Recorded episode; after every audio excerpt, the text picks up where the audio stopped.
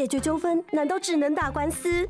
不用那么麻烦，向您传授三字诀 ADR，诉讼外纷争解决机制，像是邻居纷争、消费争议、劳资问题或甚至医疗纠纷，都可以利用 ADR 来解决。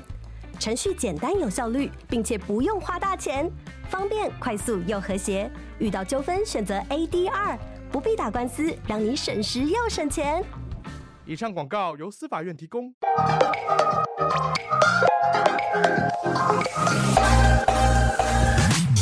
想了解经营电商的美感吗？让各界电商领域专家把最精华的实战经验说给你听。电商原来是这样，陪你一起创造巨额营收。大家好，我是林科威，我是一方。近几年，台湾文创品牌蓬勃发展。那说到最早开创文创品牌的先驱，那一定不能不提到印花乐这个品牌。今天我们邀请到印花乐的共同创办人兼创意总监 Emma 来到现场，来跟我们分享印花乐怎么突破重围，把台湾的印花布宣传到国际，以及怎么样用这样子的方式去做品牌思路的转变。我们欢迎 Emma。Hello，大家好，我是樱花乐的 Emma。Emma 你好，想要请你自我介绍一下自己，还有就是樱花乐这个品牌。好啊，呃，樱花乐呢，其实是我和我的两位高中的好朋友，然后我们从小到大都学艺术，然后我们在大学毕业的那一年，呃，因为很多机缘巧合，那我们就一起创造了这个品牌。那因为我们从小到大都学艺术嘛，所以所以我们其实一直在思考说，哎，我们有没有机会可以打造一个属于台湾人这个世代的美感的生活品牌，那所以呃，我们就一直以来希望可以去打造所谓的新台味印花美学，那做各式各样的生活设计用品。那你目前在呃印花乐的角色是什么？以及你们创办人各自是怎么样去分配工作的呢？嗯，先说我们三位创办人走了十五年，现在还在。对，嗯、有没有吵架？有没有吵架？哎，这题 太常被问了。嗯、吵架或者吵当然会有嘛，但是吵了十五年还是在这个嗯，还还是蛮团结厉害。对对对。那我在团队里面呢，担任的是呃比较负责品牌，然后行销跟呃产品企划跟带设计团队的这个部分。对，那我另外两位呃共同创办人，我们一位就负责公司内部的营运，对，那另外一位就比较负责呃呃，算我们人资长，就比较负责人资的这一块。嗯嗯，那我们知道，就是以前印花乐应该是以，例如说，可能日本客来台湾，可能就会很喜欢，哎、欸，台湾的一个图案也好，或者是台湾的设计品也好。嗯、那在疫情之前跟疫情之后，就是你们的这个产品的销售对象是有不一样吗？嗯，我觉得这边我可能先简单带一下，就是我们呃整个在，因为毕竟我们品牌从零八年到现在，其实我们中间不管是商模或者是我们整个策略上有一点点的转变。嗯、那刚才一方这边提到就是日本客的部分，其实它比较是说，因为我们想要做的是新台位的设计嘛，那确实很多这些生活用品，那呃它很容易就会成为外国观光客，那他来到台湾，他会觉得说，哎，今天我想要带一个他觉得是。礼物的东西走，但是他可能又不想要，比如说九份老街的钥匙圈之类就觉得说，哎、欸，我我想要看看台湾现在的设计，那他真的用得到的东西长怎么样？那所以我们早期其实是比较以 B to C，然后线下通路，我们自己的直营店，然后或是台湾各地的礼品或是文创商店为主。那呃，当然在中这中间，其实就陆陆续续还是有发展电商，然后呃，也有发展到就是企业客户这一块，但是大宗。主要的还是呃，我们线下零售这一块。那的确，疫情这三年大家记忆犹新嘛。那这三年其实国外观光客其实是一个归零的状态，所以我们在这三年之中就做了一个蛮大商模的跟策略上的一个调整。嗯嗯。哎、欸、，Emma，我想问一下，因为你刚才一直有讲到新台位这个这个词，新台位是什么？哦，这是个有趣的问题。对，呃，应该是说我们。一直在思考，就是因为我们三位共同创办人，其实第一个，呃，我我我们算千禧时代，对，对。那我们觉得，为什么我们要创品牌，而不是做产品销售，然后自己卖自己喜欢的东西，这样就好？嗯、是因为我们觉得品牌它会有一个价值的一个代价值观的代表性。那我们觉得台湾其实，在我们成长的这个时代，不断的在回答台湾是什么样子。这个问题，那我老实说，我们现在还没有答案，可是我也不认为台湾现在已经找到答案了。嗯、我们唯一有的答案就是多元。嗯、台湾是一个很混合、很多元的一个社会，所以我们就去思考说，如果我们去提出属于我们这个品牌，看台湾这个时代的美学的主张，我们认为这就是一种新台味。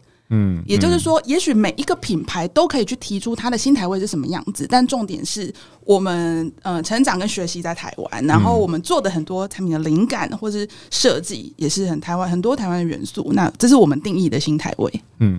所以等于说就是比较特别的花样，或者比比较特别的一些多元化的一些东西。呃，它会有一个时间的演进。我们早期为了比较快奠定品牌的特色，所以我们确实用了很多台湾的元素，比如说建筑啊，呃，独特的一些动植物啊等等。然后后来进入到比较是有一点生活文化面向，比如说台湾人人的饮食、台湾人生活的样子等等，我们都会把它转换成一种设计图案。嗯，但是到后来，其实我们不一定。会这么的强调他是不是很台湾这件事情？了解。那我们开始就会去延伸，嗯、因为其实呃，设计团队他们也希望可以有更多跳脱的一些想法。嗯，所以我们到近几年其实有更多不一样的、更也许更抽象的元素。那我觉得，其实品牌的整个美学的演进，其实也是会呈现这样的状态。嗯。哎，那我想问一下，就是刚刚有讲到疫情嘛？那所以说，在疫情的之后或是当中，有没有做一些什么重大决策的改变？第一个重大决策就是，呃，我们在疫情前，台湾本地有八间直营店。对。那第一个重大决策就是我们要砍掉多少店？嗯，OK。那呃，到现在我可以先跟大家讲一下，就是到呃去年我们就去年初我们还有三间店，但是到去年底我们就现在全部把它整并到剩一间店。哦，真的？嗯，在哪里？呃，现在就是在呃我们的老巢大道城。嗯哼，对。但是呃我们在大道城其实前后有过三间店。哦，那现在就保留一栋就是最大的街屋，大概有两百坪。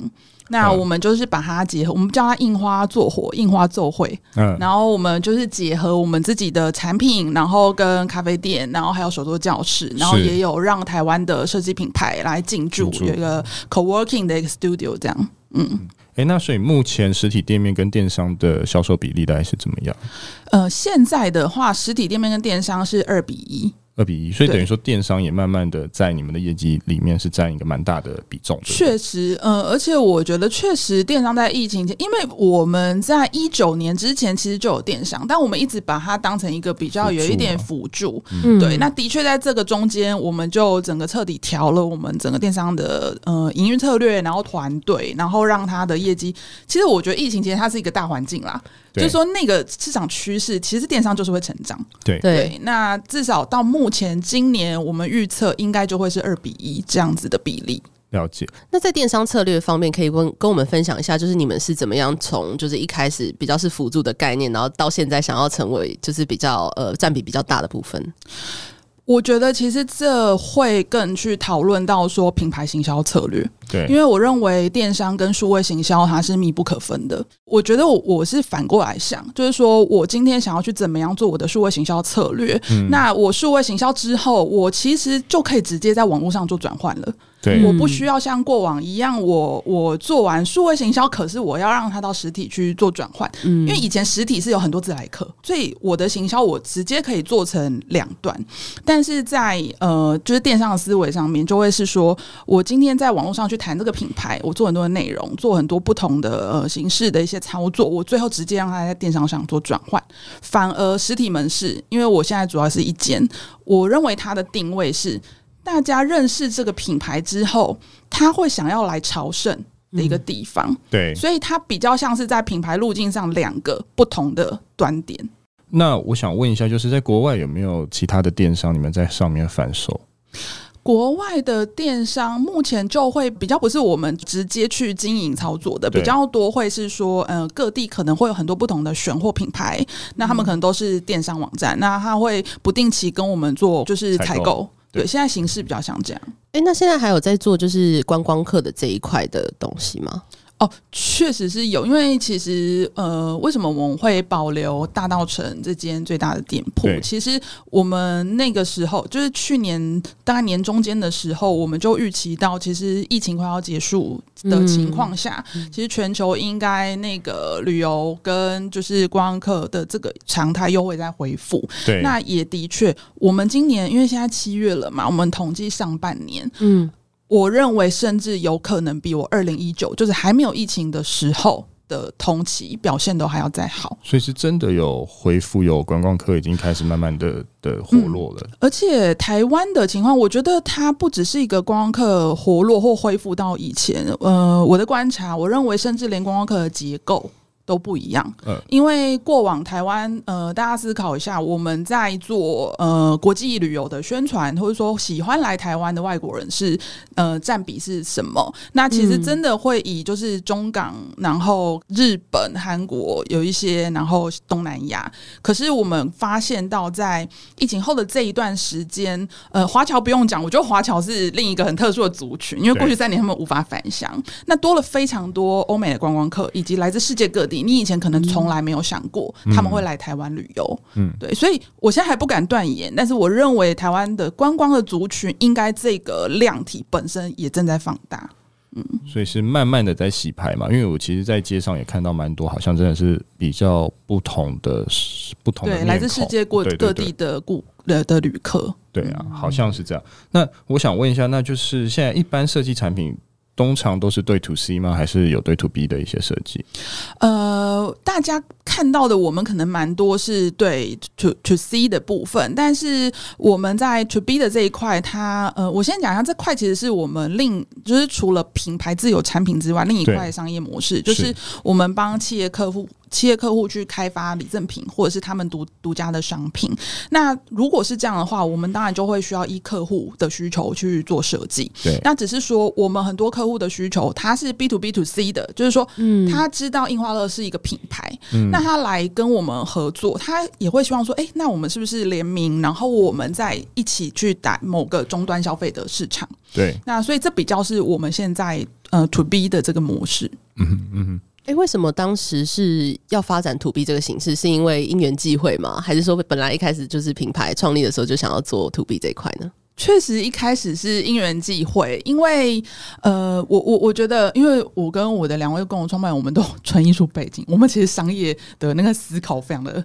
简单，对，哎，但是后来就意外发现说，哎，事实上台湾有很多，比如说品牌商、通路商或企业，他一直都很需要有人可以帮他们开发独特设计的产品。嗯，那甚至他们可能也没有厂商制造的能力或等等，所以我们在那时候就发现到说，哦，原来有这个商机。那一开始可能会因为品牌力的关系，就大家会呃比较是主动前来找我们合作，但我们发现说这一块其实它还有陌生开发的机会，所以我们大概在发展了三年之后，我们公司就成立呃业务部门。那现在的话，就会是有主动前来的顾客，但是也有有因为我们的品牌方向而去开发的顾客。大概品牌开发会是什么样的类型为主？我们类型的话，其实还是以。我刚刚提到，我们最多会是 B to B to C，嗯，所以其实还是会以我们的终端消费的顾客形态为主，比如说可能像呃百货公司，对，然后一些零售的通路，然后美妆，然后食品等等，食品包装等等，可能会是以这些领域的顾客为主。那你们有没有就是跟我们举例一下，是做过最特别、最特殊的那种礼赠品或者是商品，比如说便当盒嘛之类的，乱随便乱讲。你说帮客户吗？帮客户或是一些什么比较独特的异业合作之类的。呃，如果大家比较有印象，可能是呃，我们哎，去年还前年，我们跟小护士合作，嗯，就是改造小护士他们的整个软，就是那个小护士软膏的包装嘛。对。然后或者呃，其实我们一直都蛮感谢我们几个很重要的客户，像帮陶板屋、王品陶板屋，对，真的非常感谢他们，因为他们其实今年应该连续第六年还是第七年跟我们一起合作。那他们要做什么呢？因为陶板屋长期都有在支持 TFT 这个教育单位 Teach for Taiwan，嗯、那他们其实培育了非常多偏向的老师，只是这件事情不一定那么被大众所知道，所以他们跟印花乐的合作就是我们一起来做义卖商品。嗯、那我们每年把这一些老师跟孩子们的故事画成图案。那会做成手账，或者是一些看每年产品是什么，比如说有抱枕啊，可能有呃购置物篮啊等等。那所以有也会有像这样，就是结合公益的合作。嗯嗯嗯。好，那因为你刚刚有讲到，就是你有很有很多异业合作的机会，不管是你们呃找上他们，或者他们来找上你们。那想要问，因为就是台湾非常多的文创商品嘛，那你会认为说这样子的异业合作对品牌的曝光度是有效益的吗？以及他们是否要就是提早去开发这一块东西呢？异业合作对品牌对我们来讲一定有效益。应该说我，我我我觉得这个效益它是双双方的，只是双方可能着重的点是不一样。因为对我们来说，其实它就是非常好的杠杆。嗯、因为我们的客户有很多，他可能呃，就是比我们的也许是企业的量体，或者他们的品牌力，或是他们的呃接触顾客的通路能力等等，一定有比我们还要强非常多的地方。那透过跟他们的合作，我可可能直接就可以顺着他们这条脉络，让更多人认识我们。嗯、那但是呃，在我们对于企业的这个面向，我觉得他们其实是看到一个价值。其实台湾现在在谈很多，就是你是不是有支持新创？那你是不是有支持台湾本地的特色的这样的形象？嗯、或者是因为我们公司其实呃长期以来在 ESG 这一块其实着力非常多。那包括去年也获得 B 型企业认证，所以也越来越多客户他会因为这一些。价值，然后来跟我们合作。好，嗯，我想问一下，什么是 B 型企业？这会不会太难？不会不会，哎、欸，我我我非常想要让大家认识什么是 B 型企业。B 就是它其实是呃一个国际的一个对于所谓的好企业的认证。哎、欸，什么叫好企业？其实 B 是呃所谓的 benefit 的意思。Okay, benefit, okay. 对，我们过往所有的企业重视的是 profit 是获利，是但是在获利的同时，而不是你获利之余哦，嗯、是你获利的同时，比如说你能不能靠你的商业模式，呃，就是你一边在呃就是就获利的这个。过程里面，事实上，它对环境也是很好的。比如说，以我们来讲，我们可能我们很多的产品，其实它是用永续材质，然后或者说我们跟台湾的很多社区的妈妈一起合作做出来的这产品。那所以我们好的同时，这个社会或环境也会很好。那以台湾很知名的 B 型企业品牌，比如说像绿藤生机啊，对然后像茶子堂啊、鲜乳坊，就是这些企业，呃，都是所谓的 B 型企业。那它会有一个国际认。证的一个过程，那这个认证，我个人认为是蛮难的。呃，因为他好，他那个方法就是，他会有非常多的题目，那你每一个题目。你只要有达到一个标准，比如说在员工的面向，你怎么样去经营这这间公司？那你怎么样对待员工？对，好，你都会得到不一样的分数。嗯，那你超过八十分，你才可以得到认证。我们 Podcast 我没有办法让大家去猜我们第一次得到几分，我就直接破题。我第一次就是得到五五十几分。哦，嗯，就当时已经觉得，哎，我们是很 yes 很重视 yes 对，但是事实上。我做完测验之后，发现、嗯、啊，其实我远远不够好。嗯，对。但我们就经过了呃几年的慢慢的去调整商模啊，然后公司治理啊等等。那去年我们呃就得到了九十一分，嗯，然后就正式通过认证。嗯，嗯，所以它也是一段过程，对不对？我觉得它是一段过程，而且是把公司调整到自己更理想的样子的过程。哎、欸，那我想问，它就只有制造的厂商可以做这样的事情，还是就是一般的行销公司啊，或一般的小企业，它也可以去申请？所有的面向，所有的领域，包括比如说台湾有嘉威会计师事务所，OK，哎 okay、欸，这个也可以。嗯，所以等于说各式各样的公司，它都可以去申请这个 B 型认证的一个东西，这样对。OK，了解。哎、欸，那我想问一下 Emma，就是我在资料上面有看到你们以前有在日本开过店吗？嗯，那可以跟我们分享一下日本的经验吗？嗯，其实我们日本展店的那个店铺不是我们亲自展的，它是代理商开的店铺。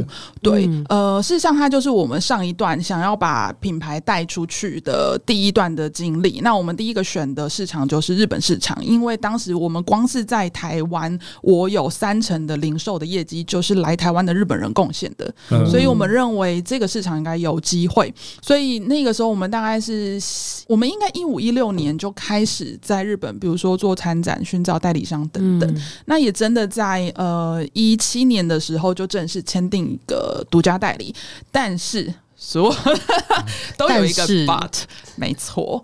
我认为第一次对我们来讲是一个很宝贵，也有一点点，嗯，算我觉得它是失败的经验，失败为成功之母的经验。嗯，因为呃，其实品牌跟代理商之间，我们要的东西是不一样的。可是在这之前，我们并不知道。嗯，那再来是我们其实当时也没有去管理，就是品牌怎么样在呃，就是落地之后拓展等等的这些能力，所以就变成说，我们在这个过程里面，其实就一直没有办法真的磨合磨合。那对代理商来讲，他认为展线下店是他在当时觉得很重要策略，我们也乐观其成。但是线下店事实上，它需要非常多的经营管理。还有品牌行销，嗯、那这一块我我觉得它其实就很考验我们两方的，就是默契跟合作。嗯、那其实就不是那么的呃成功。那也刚好就在那个时间点，大概一八年哎一九年的时候，代理商就被并购了。哦，真的吗？所以我们、哦、对他就被并购之后，我们就直接解约。哦，就直接解约。但是呢，各位，二零年就疫情了。对，然后疫情之后，其实所有的零售店当然是非常，就是非常可怕嘛。对，所以我们事后也在回想，这不知道是福是祸。对，我觉得也不错哎、欸。对、哦，对啊，再重新整对整备一下再，再、嗯、再开始。所以我才说，他看似是个失败经验，但是我现在事后回想，我觉得嗯，好像，也不错。对。哎，那我刚才想问，就是你刚才有讲说原厂和代理商有一些不同的冲突，是什么样的一个磨合或冲突？我觉得一个最核心的东西是我们两边要的东西不一样。对，就是对我们来说，其实产品的销售可能不是呃落地策略推广的第一件事情。我们可能会希望品牌行销有更多人先认识我们，那他知道我们要做什么。但是对代理商来讲，其实非常的直接啊，就是我今天就是希望是销售，就是要赚钱，是不是？对，没错。那我觉得就是双方要不一样而已。对，那但是。这里面就会去牵涉到很多一些，比如说你怎么调通路，那你的销售策略是什么？那你怎么讲这个产品？其实在这个双方就会有很多，嗯，我觉得是会有很多看法不一样的地方。了解，了解。那你目前是呃直接去经营日本的市场吗？还是其实现在因为整个呃全球的国境解封大概是去年底嘛，嗯，那我们把今年二零二三年就定义成重新再做就是日本落地策略的一年，嗯、所以我呃从去年到今年，我们就呃到日本的市场已经呃都陆陆续续看过，然后包括他们的展会、他们的通路，嗯，那我认为今年还不是一个好的够还不是够好的时机点，嗯、但是我们把策略就放在明年再重新开始。那我们看到的是，呃，接下来第一个呃电商这件事情在日本是绝对不能呃不经营的。其实，在疫情前，你真的可以不经营。嗯，因为他们在过去电商的消费习惯真的不是这么的高，但是疫情改变了他们的消费习惯，但那不代表他们不在店下，呃，不在线下消费，嗯、他们的门店然后实体通路仍然非常的活络，只是就多了电商跟数位行销的这一块。嗯哼，所以我想这会是我们接下来再重新开始的策略之一。那至于是不是一定要有落地的代理商，其实因为你。多了自己做呃电商跟数位行销能力，我们现在在看这件事，嗯、我们觉得是不一定需要的。哦，理解。所以等于说之后会是直接先从线上去打日本市场。嗯，这是其中一路，但是这件事情它还是有需要蛮细致的落地策略。因为第一个，呃，我我觉得行销它是非常它是非常深的，就是说当地的文化、当地的语言、当地的喜欢的东西是什么。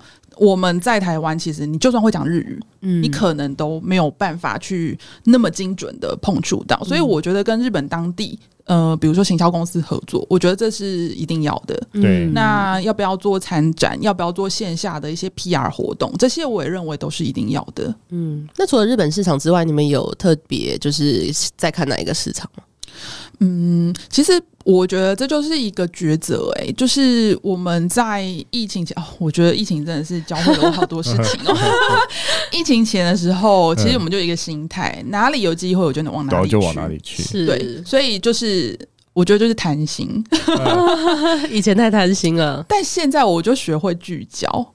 我就觉得其实也没有错，哪里有机会就往哪里去，但是要有一个时间轴的概念。嗯，那我们呃规模不是很大的公司，资源有限，那我希望我现阶段就是专心的把日本市场做好。那在这之中，我们再去看我还有哪一些市场的机会，慢慢的开始布局。所以也不排斥在其他的国家去布局的，呃，不排斥，但是我觉得市场自然会告诉我们。嗯，对，了解。那我想问一下，就是印花乐也有在呃募资平台去做限定的商品，那成效是相当成功，可以跟我们分享一下这个募资的一些案例吗？呃，对，其实呃群募在台湾是一个相当大家都很熟悉的一个嗯，不管是产品开发的方式，或者是说行销的方式，所以老实说我，我我从好几年前就一直在跟团队讨论，我们有没有机会做、嗯、呃群募，但是呢，其实品牌有包袱。因为群募它有一个很核心的重点，是我为什么需要大家来支持我？是因为我可能资源不够，或是说大家觉得这东西非常的创新，那所以我要支持你。可是我已经是一个发展了一段时间的品牌，我们很多东西大家一看就觉得，嗯，那你这个就你自己做就好了。所以，呃，我我其实想了好久都没有想到一个很好的题目。那，哎，就要。感谢疫情教育，谢谢疫情。对，很复杂对疫情的心态，对。对。啊，就是他呃，在这个过程。我忽然发现说，包括我自己，我觉得我的内在其实是很很很脆弱的，所以呃那时候就忽然有个 idea，那我去去找周木之老师，那周老师他其实就是把情绪勒索这个字，就是在台湾就是让大家都广为人知的一位很棒的一位心理呃智商心理师，那我们就跟老师合作一套心理学的牌卡，叫口袋里的心理师，那确实这个产品在去年推到呃。啧啧平台之后，其实就非常受欢迎。那所以，我们今年呃，此刻的话，我们其实就又在推出这个牌卡的延续的第二代产品。那我觉得这个过程里面，其实让我们学习到的是说，其实群牧它是一个很棒的专案。对，它让我就是可以趁机去嗯，就是组建公司内部的一个专案团队。因为过往我可能不一定有这样的机会，那再来是群募，它其实是一个完整从无到有的一个过程，我觉得可以把整个行销历程非常完整的就是走完，所以这是我在呃群募专案上学到的事情。所以你会认为说群募专案可能要搭配一个呃其他人的核心理念，还是要怎么样去做包装，才是一个你认为在一个成熟的呃企业里面会需要具备的一个策略？我觉得它必须对我们的企业或品牌来说，它本身都必须是一个够独特的商品，对。然后它的原创性必须是很高的，然后它甚至有可能是你自己的品牌原来不熟悉的，比如说我们要做心理学，呃，心理疗愈的牌卡，那心理学就完全不是我们的领域，然后所以我们一定要找专业合作。那比如说牌卡这样的产品，它可能也本来就有它自己的领域或消费客群，那这些也因为它够新。所以他就创造了一个很好的机会，让大家就是呃知道我们为什么要做群幕。嗯，因为等于说把这三个不同领域的专家把它结合起来，会不会它的机会成功率比较就比较高？呃，当然这会是我们一开始从产品开发还有企划面去做的一个考量。嗯、了解。嗯，所以你们在群募，因为我知道你们就是你刚刚讲到你们有成立一个专案小组嘛，所以是未来会固定去推出一个这样子的一个。呃，群募的计划吗？呃，我现在的确是这样去思考这件事情的，嗯、因为我觉得啊，这边讲到一点点我我自己在经营上面的想法，因为其实品牌啊，它是一个常态式的，就一一年市场大概就这些档期，对，所以其实我们的做法，我觉得某种程度其实就是时间到了该做什么事情，大家都是很清楚的。可是我觉得专案是不一样的，专案它有它呃很独特的一个专案运行的方式，所以。我觉得可以每年有推出一到两个专案，它不只是 training 团队，然后也让我们可以在市场上一直保持一个活络的印象。嗯，那我目前是在全部专案上，我觉得获得蛮蛮好的一个成效。嗯。那前面就是 Emma 有提到，最近有跟那个钟木子老师合作的一个募资专案，可以跟我们听众朋友分享一下。就是我们也有给听众朋友就是优惠。呃，对，呃，因为刚刚有提到说，呃，我们在去年有推出了口袋里的心理师，那今年其实我们希望还可以再延续。那我们叫它口袋里的京剧卡。嗯、那因为其实呃，京剧它是一个大家在日常生活里面，有时候你大概听到一句话，然后你就会觉得，哎，好像自己可以想一下，然后它可能会解开你自己内心的一些纠结。嗯嗯、那我们就把呃，就是大家生活常见的六大低潮的情境，然后把周老师呃跟大家去分享的话，然后就写在这些牌卡上。那上面有印花乐，就是这十五年来精选六十幅的呃印花图案。那这一次呢，其实非常高兴可以来上就是这个节目，所以我们也提供给我们每一位听众，在这个募资期间，我们从七月十二号开始，然后大概会一直募到九月。中，那给大家五十元的优惠折扣码，嗯、那也非常感谢大家可以尽情的使用。好，如果听众朋友要找到优惠券，可以在我们的资讯栏找到。那最后想问一下，印花乐有什么样未来的规划，可以让我们听众朋友期待一下的吗？嗯，其实呃，我们当然手上还有很多重要专案正在推进，然后另外一块就是，其实刚才提到了很多在日本市场的策略，那确实在继续往下一步，想要把台湾的这个印花乐的新台位再继续带到日本市场，嗯、然后我们希望从明年开始就会有一些好的成绩可以让大家看到。今天非常高兴邀请到 Emma 来到现场，来跟我们分享印花乐的品牌故事以及文创品牌的经营策略。今天的内容就到这边，谢谢大家，谢谢，谢谢，谢谢。